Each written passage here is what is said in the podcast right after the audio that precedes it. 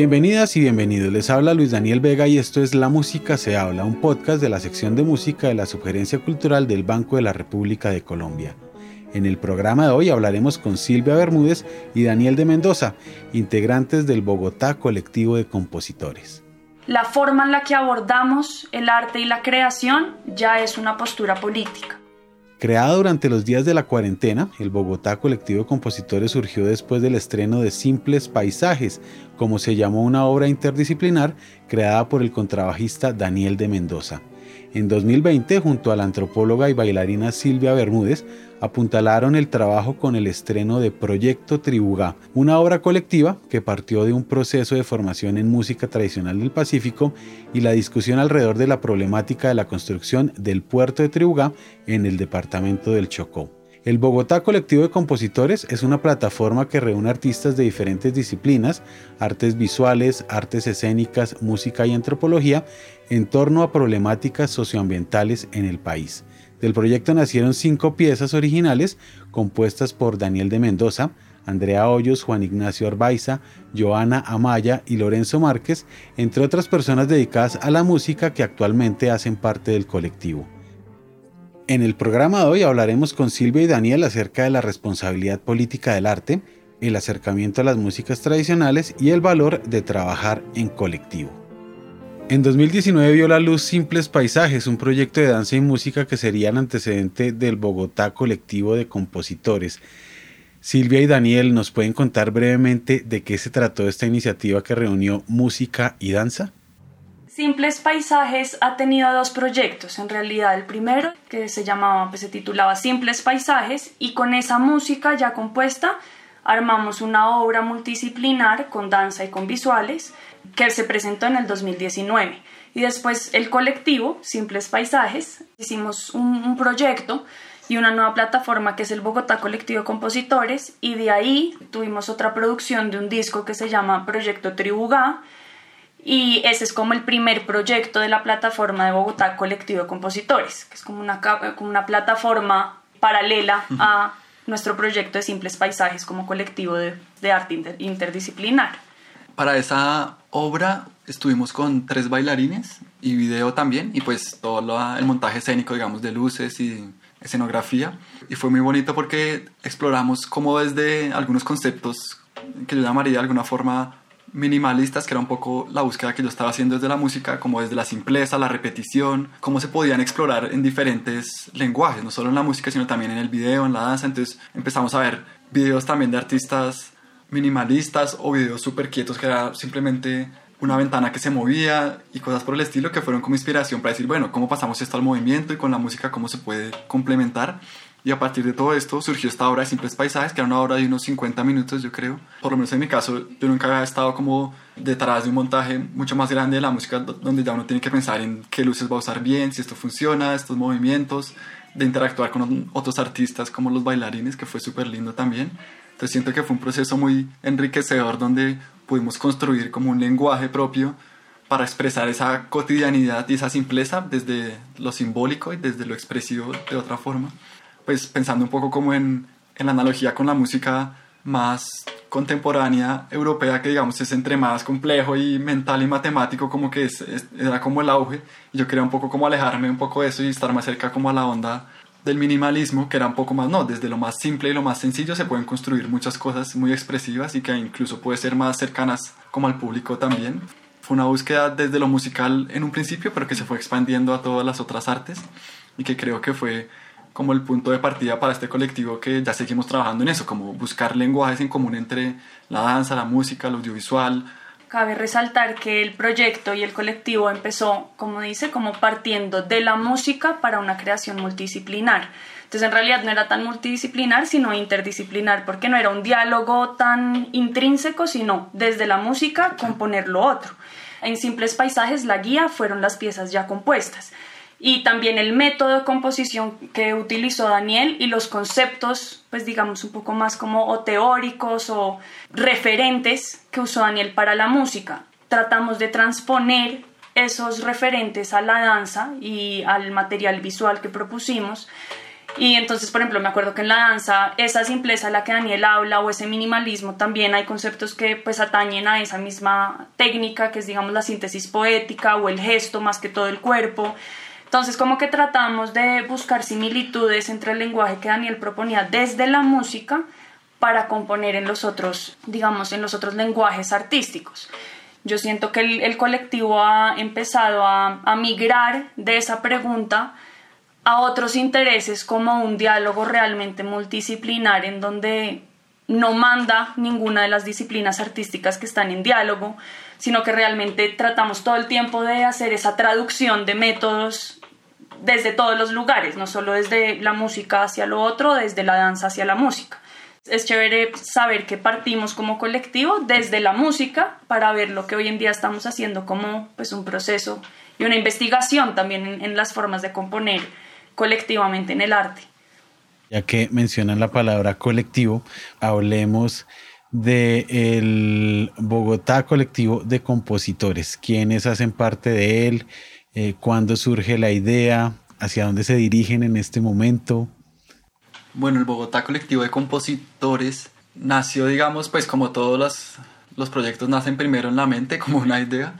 Siento que esa idea llevaba hace mucho tiempo ahí como cocinándose, porque yo sentía que había muchos compositores de nuevo de música, digamos que empezamos pensándolo muy desde la música yo.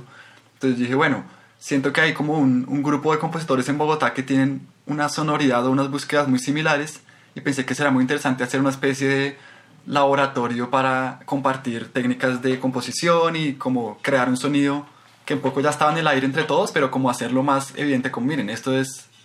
se conecta entre todos, todos estamos en búsquedas, por supuesto, diferentes, pero con muchas conexiones. Entonces como que esa idea estaba hace rato en mi mente y durante la pandemia, a través de una beca de artes que, que salió, empezamos a decir, bueno, ¿por qué no materializamos este colectivo? Que en principio también era un colectivo como de compositores de música, pero fue muy interesante porque se empezó a ampliar mucho más esa idea del colectivo y cómo no solo iba a ser, claro, un grupo de, de artistas que querían colaborar y crear entre ellos, sino también un grupo de artistas que estaban, eh, digamos, interesados y preocupados por diferentes problemáticas del país, ambientales y sociales, y cómo podamos a partir de esas problemáticas generar esa misma conexión entre los artistas crear también más conciencia ante nosotros y ante el público en general y crear, digamos, productos artísticos inspirados en estas problemáticas y además incluyendo otros ámbitos del arte, que en este caso ya podemos hablar todo lo que incluyó el proyecto Tribuga, que fue este primer proyecto del Bogotá Colectivo de Compositores, pero realmente yo creo que nació durante la pandemia, como hacia... El proyecto empezó como tal como en septiembre del 2020 pero digamos que se viene cocinando casi que desde marzo, el del, que ya empezó como la idea y la estructura del proyecto y que empezamos a escribirlo y todo esto. Yo siento que el colectivo también surgió de la necesidad de, precisamente por la pandemia, de volver a compartir el acto creativo. Nosotros estábamos los dos viviendo en México, un poco también separados y aislados de, nuestros, de nuestra red eh, artística. Y me acuerdo de una conversación que tuvimos con Daniel en la que él me decía cómo es que tocar con mis amigos y con los más cercanos es muy rico y es algo que no hago hace mucho y que por todas las conversaciones de la pandemia pues nos fuimos dando cuenta de que, pues de que tenemos en este momento búsquedas parecidas y también preocupaciones ante la música y la vida parecidas. Entonces como que Daniel tenía mucho las ganas de lograr juntar a su grupo de amigos, más allá de que fueran músicos, a su grupo de amigos, para compartir ese acto creativo en el que podría ser una suerte de prólogo del texto que acompaña este disco, Proyecto Tribugá, que fue publicado en el año 2020. Precisamente Silvia se hace unas preguntas. Algunas de ellas son, ¿cómo desde el arte nos posicionamos políticamente? ¿O cómo hablamos desde nuestros lenguajes artísticos que suelen ser tan metafóricos y simbólicos y llenos de subtextos de problemáticas tan concretas como las socioambientales. En este caso, eh, la construcción del puerto de Tribugá en Chocó. Yo eh, le devuelvo la pregunta a Silvia. ¿Cómo desde el arte nos posicionamos políticamente? Esas fueron preguntas que nos acompañaron no solo a mí, pero pues al colectivo en todo el proceso y que generaron muchas discusiones, muchos debates, muchas eh, peleas amorosas también, porque hay, hay, hay, puntos de partida y pues posiciones muy pues muy disímiles al respecto. Y de si el arte pues se debe o no posicionar, de si mandamos un mensaje concreto, pues es lo que quien lo recibe quiera leer de aquello que estamos proponiendo. Entonces, bueno, hubo mucho diálogo al respecto. Después del proceso, mi respuesta va un poco hacia eso, hacia cómo, más que cómo el arte, cómo en el arte nos posicionamos, pienso que la forma en la que abordamos el arte y la creación ya es una postura política. Y eso lo hablamos un poco ya en el cierre, en la reunión de cierre. Me acuerdo que les volví a hacer, de hecho, la pregunta a los participantes y a los del colectivo, que pues cómo responderían esa pregunta, ¿no? Después de todo el proceso y me decían eso, como que ellos sentían que, que en un proyecto de composición en el que teníamos que producir un libro, en el que tenía que averiguar resultados porque era un proyecto pues también financiado con una beca del distrito, sentir que había tiempo para compartir el almuerzo, para sentarse a reír, para también compartir el llanto al ver los documentales y sentirse pues conmocionado, eran como espacios que no siempre había en procesos pues de creación, por ejemplo, en los que también los músicos, por ejemplo, están muy acostumbrados a recibir el papel, interpretar y practicar humanizar un poco ese proceso y ese acto de componer es ya de por sí político. Yo tuve como una respuesta ahí que yo pensaba que, que era solo en el producto de lo que uno hace y que ese producto es lo único que es político, pero creo que aprendí en este proyecto eso, como que el proceso y la forma en la que uno aborda también la creación es supremamente política. Sí, como Silvia dice, siento que fue un proceso muy lindo porque uno desde la música y más la música instrumental, como la que hacemos la mayoría de los integrantes del colectivo, que somos más músicos de jazz, pues uno, digamos, nunca tiene una forma tan directa de hablar de muchas cosas, porque suele ser más como con la letra, no sé, tipo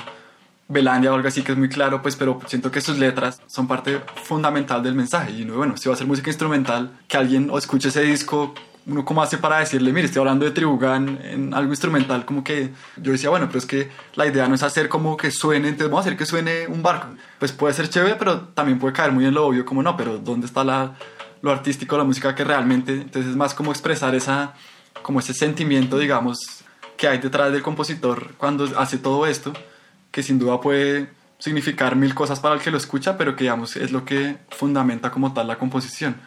pues investigando un poco más sobre esta problemática y todo, es como el poder de la comunidad allá, ¿no? Como que la gente piensa y, se mueve mucho en comunidad, entonces fue bueno. Solo el acto de nosotros también crear una comunidad de aquí de artistas hablando de esto, no importa cómo lo abordemos, pues digamos que ya solo ese acto de, de estar reunidos como un colectivo, como comunidad de artistas de Bogotá, siento que eso ya era un paso muy importante y muy chévere que fuimos descubriendo ahí mismos, sin haberlo pensado mucho antes, como bueno, esto ya es algo y podemos empezar a trabajar muchos proyectos desde acá, entonces fue, fue muy lindo ver cómo se podía dar desde tantas perspectivas también. Y digamos algo también que fue otra transposición de métodos, yo siento, de técnicas, que pasa mucho en la danza particularmente, es como esta construcción de subtextos o de mm, referentes muy muy claros de un universo en común dentro del grupo que va a ejecutar la danza e intentamos hacer eso con el colectivo, como que antes de empezar a componer, ya que cada uno hiciera su ejercicio de, pues, de componer cada uno su pieza, hicimos una carpeta de referentes y de subtextos para construir un universo común hacia lo que nosotros queríamos como referirnos como el proyecto de Tribugá o la problemática de Tribugá. Entonces paisajes sonoros estuvieron ahí, eh, fotografías tomadas por gente local, estuvo ahí documentales realizados en Tribugá. El hecho como también de empaparse toda esa información fue supremamente político. Después de ahí sí o sí devino arte y cada composición de cada músico fuera o no una traducción, fuera o no literar la problemática, pero ya estaba permeada por todo ese material que habían visto, escuchado y pues con el que se habían sensibilizado sobre lo que acontecía pues en el territorio. ¿En qué circunstancias llegaron a plantear la idea de que este proyecto iba a girar en torno al puerto de Tribugá? Estando en México, queriendo ya como estructurar el proyecto, como que ya estaba la idea del colectivo y, del que, y que, queríamos trabajar problemáticas, pero claro, hay muchas problemáticas en, en Colombia, más de las que quisiéramos, entonces bueno, ¿por qué empezar? Y en ese momento Andrea también estaba pensando que es una de las, Andrea Hoyos, otra de las integrantes, estaba pensando como en otro proyecto también parecido y me habló del páramo de, de Santurbán en ese momento. Y hablando con Silvia, no sé por qué dijimos, bueno, pues chévere el páramo, pero no sé por qué Silvia me dijo, ¿y, ¿y por qué no hacemos de, del puerto de Tribugá? Y yo realmente sabía muy poco del puerto. Yo dije, uy, pues yo sí he visto algo, pero no conozco mucho, como que quiero leer más, a ver. Y fue muy curioso porque ese mismo día, otro de los integrantes del, del colectivo, que es Lorenzo Márquez o Lucas Gil, ese mismo día publicó un artículo sobre Tribugá, pero de casualidad, y yo dije, wow, qué loco. Y ese mismo día o al siguiente día, yo recordé que, que una amiga mía que también trabaja con derecho ambiental, trabaja en el Chocó, entonces dije, bueno, voy a hablar con ella a ver si sabe algo, y me dijo, no, pues yo justamente trabajo en el puerto, entonces como que dije, bueno, todo se está como conectando hacia esa dirección, entonces como que le dije, no, esto tiene que ser es hacia el puerto, sin conocer mucho, entonces digamos que ahí ya empezó la sensibilización en nosotros mismos, porque yo mismo no conocía tanto de esta problemática en ese momento, y ahora pues siento que como que hemos logrado, pues entre los músicos como ya, ush, ya sabemos un poco más cómo funciona, por supuesto es muy complejo, pero ya tenemos una idea y hemos podido como expandirlo también entre los, las personas que han seguido el grupo. Entonces fue muy lindo cómo nació, digamos, entre casualidades, pero que siento yo que más que casualidades fueron como conexiones que nos fueron llevando a esta música que, que estaba detrás de todo eso. Bueno, y ya que menciona Daniela Andrea Hoyos, compositora y pianista, pues nos podrían contar quiénes son las otras personas que integran este colectivo específicamente para este proyecto y por qué están allí también, ¿no? Es muy interesante porque lo que decía Silvia antes, yo últimamente lo he pensado mucho, esto de trabajar con los amigos, y yo lo escuché una vez, me acuerdo mucho una vez en un festival de cine de, que estaba Fernando Trueba, el cineasta, y él decía que él trabajaba siempre con amigos, decía, no, yo les sugiero que trabajen con los amigos porque es la mejor forma de trabajar, y en ese momento, bueno, como que me quedó resonando, pero después me di cuenta que en la mayoría de grupos con los que toco y, y proyectos, es muy loco como las personas con las que más sintonizaba musicalmente y como que me sentía muy bien tocando eran los mismos con los que me sentía muy bien humanamente, como que eran los amigos más cercanos, era con los que mejor me entendía musicalmente. Te dije, bueno, acá hay una conexión como interesante. Entonces por esto siento que los integrantes del colectivo, los músicos, eran como amigos muy, muy cercanos, que además no era solo por ser amigos, sino que realmente admiraba mucho porque son grandes compositores y además me encantaba el sonido que, que producen y que hacen y como que sentía una conexión especial con ellos. Fueron cinco compositores de música, Silvia, que estaba como en la eh, recopilación, investigación también y, los textos, y también hubo algunos artistas invitados que ya al final voy a mencionar, y un ingeniero de sonido y un artista visual.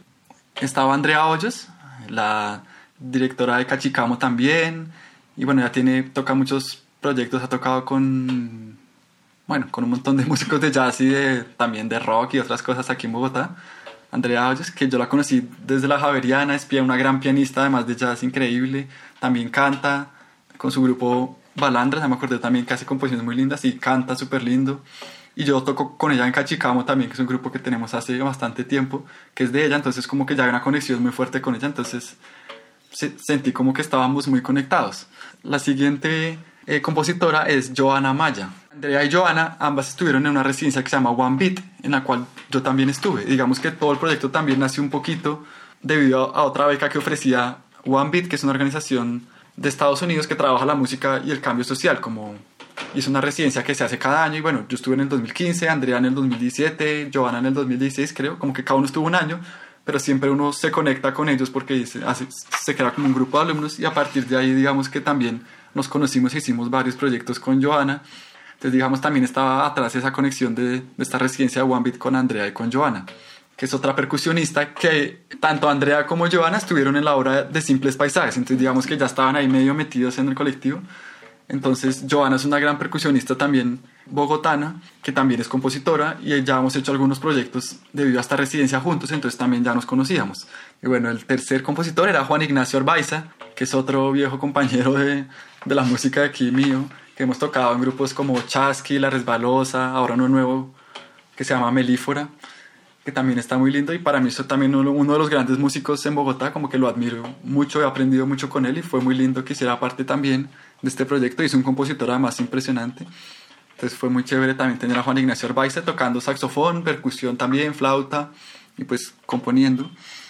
Y el último compositor del colectivo era Lorenzo Márquez. También es otro viejo amigo hace muchos años de la Javeriana, el cual hemos tocado casi que toda la vida juntos, con muchos proyectos. Él ahorita lidera un grupo que se llama Lucas Gil como cantautor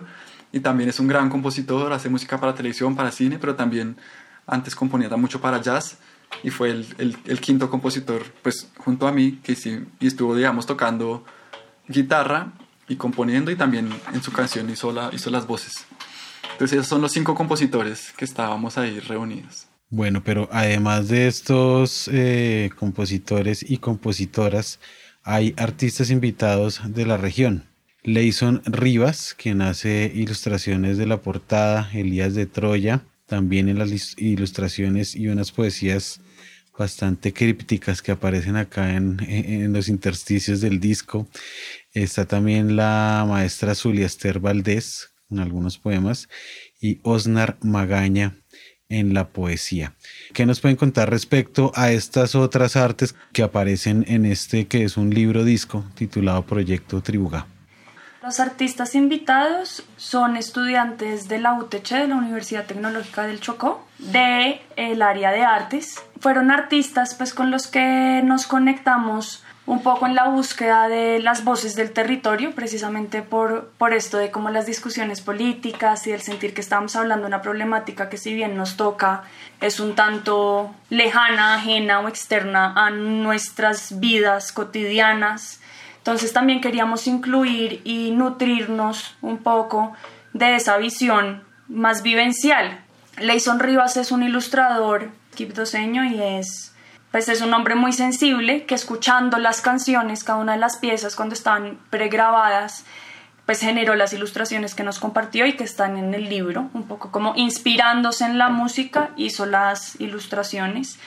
Elías de Troya es, es un gran amigo mío que quiso compartirnos, cuando él escuchó las canciones, fue incluso propuesta de él hacer los textos más que ilustraciones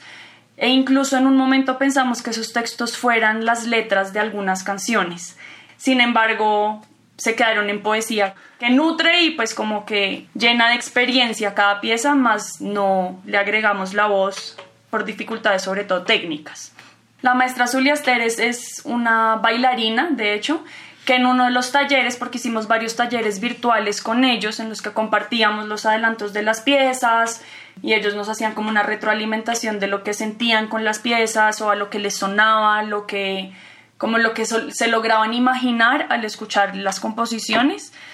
En esas retroalimentaciones, pues la, pues la maestra Zulia nos aportó algunas poesías que nos parecieron como pertinentes y que resonaban completamente con lo que estábamos tratando como de poner en este proyecto. Y Osnar es el más joven de los artistas eh, que estaba iniciando su carrera de arte también y, e ilustrativo y como decidiendo hacia dónde quería llevar su carrera y escuchando una de las canciones empezó a rapear los textos que están escritos. Realmente la poesía de Osnar son raps con los que él fue acompañando cuando iba escuchando las canciones que proponían los músicos, pues las piezas. Además de estos elementos gráficos, musicales, poéticos, también hay escritura alrededor de la música, que fue el trabajo que tú realizaste con cada una de las piezas que componen el disco, Silvia. ¿Qué tan difícil fue escribir sobre música que es tan complicado? Pues porque uno puede llegar al extremo del periodismo muy frío o a la ficción o a la metaficción. Fue muy difícil, lo confieso, porque yo tenía mucho miedo sobre todo cuando los músicos leyeran la síntesis poética que yo hice de cada una de sus piezas, porque en gran medida las discusiones que se dieron en el grupo eran un poco que no querían ponerle un mensaje concreto a sus piezas, como esta lucha contra decir algo en particular, sino simplemente querían componer una pieza que tuviera que ver de una u otra forma con la problemática, pero no decir que este era el mensaje que querían mandar con la canción. Entonces yo en ese ejercicio de escribir sobre cada una de las piezas, pues a veces un poco me sentía rayando con la intención de los, de los músicos, ¿no? Como quizás desafiando esa intención y poniéndole palabras, pero era un poco ese ejercicio y esa lucha del colectivo de asumir la postura política. Sí vamos a dar un mensaje, sí tenemos, o sea, sí pensamos cosas concretas e incluso en, la, en el proceso de composición, yo realmente estas síntesis poéticas las saqué de dos reuniones que tuvimos en las que cada uno compartía cómo se había sentido componiendo y desde dónde, o sea, qué referentes, por ejemplo, habían estado muy presentes en esa composición. Entonces hubo unos que trajeron a colación tal documental, entonces yo ahí sabía, ah, pues les tocó, pues ese documental trataba puntualmente del desarrollo y las formas de imposición del desarrollo, por ejemplo en la pieza de Andre, eso era clarísimo. Entonces ahí como con esas palabras y conceptos que ellos iban quizá a veces soltando sin ninguna intención puntual, yo traté como de darme cuenta cuáles eran esos conceptos que ellos usaban o que los habían tocado para amarrar, digamos, el discurso alrededor de la pieza. Siento que el, el, libro quedó completo porque cada una de las piezas narra algo muy distinto sobre esa problemática, incluso muy visceral todo, digamos, eh, la, la, pieza de Juan y lo que él hablaba era como lo, lo, tocaba y lo conmovía, estas luchas tan colectivas, tan, cuando todas tantas personas parecen una por su intención. La de Andrés siento que transita la problemática, ¿no? Usa muchos referentes también como de los sonidos de los animales presentes como en el ecosistema, fauna y flora del territorio, pero también cuando llega a este punto tensionante mm. como de la imposición como tal, me tocó mucho ver cómo el concepto se vuelve sonido. En, en, la de Dani, que era algo más como metafórico, una idea metafórica, como el territorio queda cojo, entonces el currulado atravesado, el currulado cojo sin un, sin un tiempo. Siento que esa pieza de Dani es más como eso, metáfora hecha sonido. La música que aparece en Proyecto Tribugá fue grabada en circunstancias difíciles porque fue grabada en medio de la pandemia, de la cuarentena y ustedes habrían podido resolver esto grabando a distancia, pero decidieron grabar eh, viéndose las caras. ¿Cómo fue el proceso de grabación de este disco en circunstancias tan adversas? Sí, pues fue muy lindo porque en gran parte, como decíamos, esa idea de crear comunidad entre nosotros, entre los músicos, era fundamental también tener algo de presencialidad. Entonces, claro, digamos, gran parte de los laboratorios y talleres que hicimos fueron virtuales muchos, pero también hicimos algunos talleres y los ensayos ya presenciales. Uno porque también la mayoría de composiciones tienen también mucho mucha conexión con la improvisación y con el jazz, entonces grabar esto por separado ya era como imposible de alguna forma, como interactuar en tiempo real, que es lo que hacemos en muchas de las canciones. Y también hicimos un taller de música del Pacífico con otro gran amigo, que es Adrián Sabogal de Marimbea, que también fue como el que estuvo ahí mostrándonos algunos ritmos como especiales del, del Pacífico que queríamos que fuera como el, el marco, digamos, conceptual de la música que estuviera detrás, como para unir un poco todo, que no fuera como cada uno componga lo que quiera, sino pues sí, cada uno compone lo que quiera, pero digamos que teníamos como esa sonoridad un poco del Pacífico atrás, pensando como que es una problemática que, atraviesa todo el Pacífico. Entonces fue muy lindo porque hicimos un taller en la casa de Juan Ignacio, que es al aire libre, entonces fue como el primer encuentro que hicimos realmente y, ahí fue como cuando realmente nos sentimos como una familia, como una comunidad, almorzamos, estuvimos juntos, también estuvieron los otros eh, integrantes del colectivo que son Camilo Manchego, el, ingeniero de sonido, y Camila Camacho que hizo la, todo el registro fotográfico y de video. Entonces todos estuvimos reunidos allá y fue como realmente decir como bueno, aquí está el colectivo, la pasamos además súper bien, como que estuvimos realmente muy felices, alegres, al aire libre, entonces podemos estar más tranquilos con, con la pandemia. Y fue un taller súper lindo donde yo siento que ya se empezó como a crear toda esta conexión ese fue como un primer encuentro que hicimos, luego hicimos como todos los talleres ya virtuales y finalmente ya cuando ya la música estuvo un poco más lista, sí empezamos a reunirnos a ensayar en diferentes espacios, en mi casa, en la de Juan, todo en espacios como muy personales, digamos, como que siempre quisimos que todo fuera como muy personal, no era un ensayadero como que es otro spin no, vamos siempre en la casa de alguno y pues acabamos grabando en la casa de todos que es Matic, que es la porque vamos a, grabar en otro estudio dijimos no, por presupuesto y por todo y el sonido dijimos no, vamos a Matic, que ya sabemos que nos gusta cómo suena y él también todo el trabajo con, con Cami, el ingeniero, fue súper lindo porque él también se aprendía las canciones en guitarra, como que él, él, se metió mucho también en toda la problemática, casi que más que los músicos estaba súper metido, nos mandaba reflexiones, iba a las reuniones, entonces fue muy lindo como realmente todos los del colectivo estábamos como muy sintonizados. Y pues acabamos en Matic una tarde de diciembre del 2020 eh, después de muchos ensayos porque la música era un poquito exigente, en algunas, sobre todo algunas piezas. Y bueno, salió la grabación súper linda, hicimos unos videos también de ese día, como de cada obra, algunas entrevistas, como todo el, el material que necesitábamos y realmente fue una experiencia muy, muy lindo y, siento que la, la, música fluyó muy bien ese día, como que las improvisaciones que había, que era la parte más como interacción, funcionó increíble y como que todos nos sentimos muy bien y fue un espacio como muy ameno, de nuevo un estudio, sino hicimos como una casita ahí con, con plantas. Silvia puso unas plantas acá como para sentirnos más amenos y que el video se viera como muy, muy en la casa y pues nosotros que somos músicos que toda la vida hemos tocado en Matic mucho, nos sentimos igual muy en la casa estando allá, entonces fue muy lindo ese proceso de grabación también. También fue lindo porque el, la grabación la cerramos, la última pieza que se grabó fue la de Lorenz, que es la de, pues la que habla sobre todo como el ritual y la juntanza y Lorenz al final nos invitó a cantar a todos, entonces canté incluso yo, ahí en la grabación está mi voz, terminamos todos los del colectivo en un círculo cantando, entonces fue como también concluir un poco este proceso con la juntanza, con, con la unión, con lo colectivo. Bueno, es un proyecto que resuma amor por todo lado y también es muy luminoso, sobre todo en tiempos tan oscuros en los que fue realizado. Ya para terminar, ¿qué se está cocinando en el colectivo de compositores de Bogotá? Uy, bueno, pues es que cuando creamos esta plataforma del Bogotá Colectivo de Compositores, creo que lo más lindo fue ver cómo esta plataforma pueda servir como base para muchos proyectos, como que tanto dijimos, bueno, empezamos con el Tribuga, pero dijimos, no, es que podemos hacer sobre río Atrato, sobre Santurbán, sobre la minería, mucho, sobre los líderes sociales asesinados, mucho, habían tantas temáticas que dijimos, bueno, esto nos puede realmente dar una base para trabajar muchas problemáticas y para trabajar con muchos artistas también, porque digamos, esta fue como la formación del proyecto Tribu a la que hablamos, pero digamos que el colectivo como tal no es que esté cerrado a ellos, sino incluso, digamos, ya Joana se fue de viaje para otro país, entonces, bueno, puede que ya no esté ahorita, pero podemos invitar otros artistas, podemos incluir ahora danza, podemos incluir otros poetas, ya sean de Bogotá o de otras ciudades. Entonces siento que la, la, plataforma del colectivo nos, nos va a permitir a futuro tener un espacio como ya con una idea que nos da base para crear y tener como toda una imaginación para lo que queramos crear a, a través de esto. Entonces eso es muy lindo.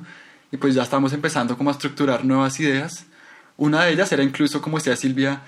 dejar de poner en el centro la música, entonces digamos, usar los textos que hizo Elías en, el, en, el, en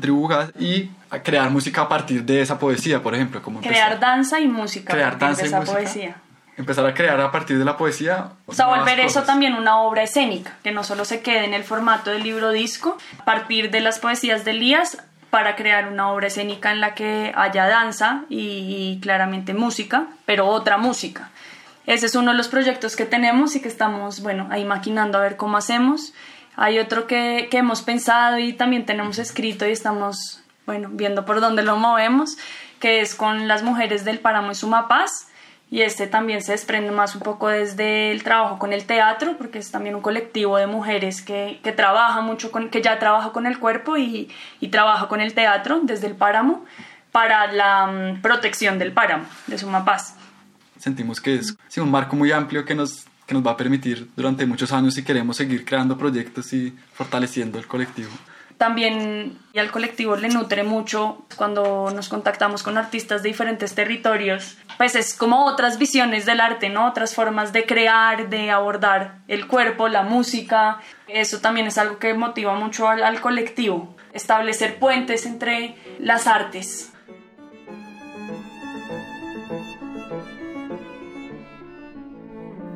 La música se habla es una producción de la sección de música de la Subgerencia Cultural del Banco de la República de Colombia, cuya actividad cultural la pueden encontrar en la página www.banrepcultural.org. Síganos en Facebook como Sala de Conciertos Luis Ángel Arango y en Instagram, Twitter y YouTube como Banrep Cultural. La música de este podcast es parte del trío Opus 32 de la compositora colombiana Amparo Ángel interpretado por el Swiss Piano Trio, grabación que hace parte del disco Compositores de Nuestro Tiempo, volumen 2, editado y publicado por el Banco de la República. Mi nombre es Luis Daniel Vega, nos escuchamos en una próxima ocasión.